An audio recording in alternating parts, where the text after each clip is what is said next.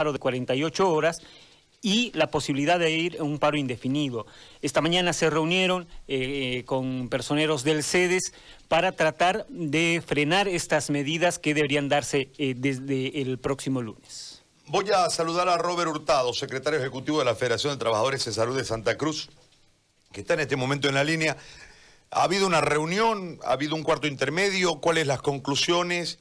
¿Qué es lo que está sucediendo en este momento con los trabajadores en relación a sus demandas y a la medida de presión? Gracias, Gary. Agradecido siempre eh, por la cobertura que nos dan de informar a la población.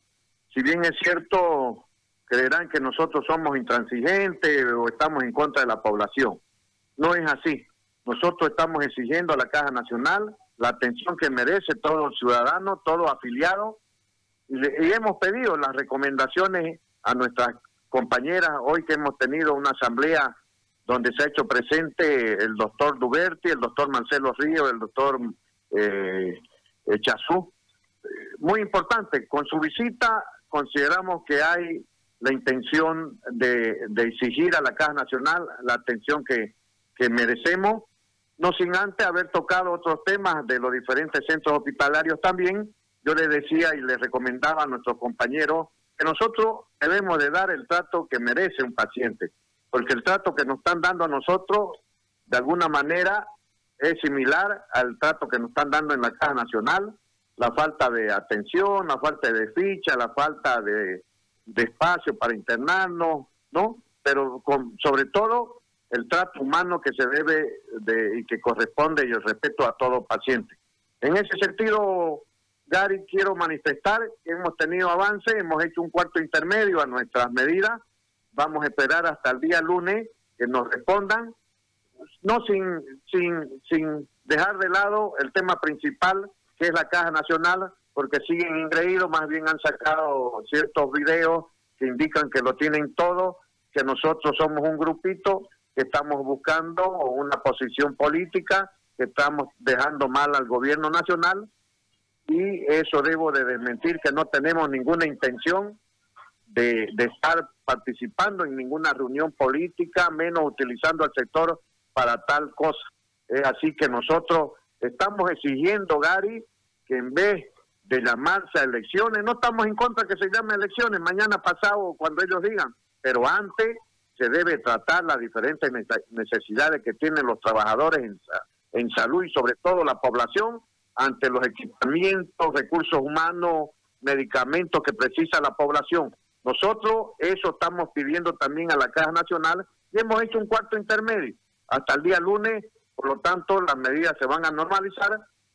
Valorar, digo, y aplaudir la actitud del doctor Duberti Soleto, eh, que ha venido este, sin ningún reparo a hacernos unas explicaciones, acompañado, por supuesto, del doctor Marcelo Ríos, el doctor Echazú, y la jefe de recursos humanos, el cual, como le decía, esas son las actitudes porque no puede haber discriminación y nos sentimos muy honrados con su presencia así como nos las hacía, digo así, y que quiero aprovechar eh, su medio de comunicación cuando nos convocaba el doctor Urenda y nos decía, vengan, dejemos un rato las peleas, vengan a tomar un cafecito, así hayamos salido, este, eh, no con lo que estábamos buscando, pero valoramos esta, esas actitudes. Por eso lo recordamos siempre, porque no hay uno que haya tenido esas situaciones de acercamiento con los trabajadores, así hayamos estado en contraflecha. Pero hoy vemos que a la cabeza del doctor Duberti Soleto las cosas nos, nos parece que van a ir mejorando en beneficio, por supuesto, de que nos den las condiciones para poder atender a la población. Lo escucho, Gary.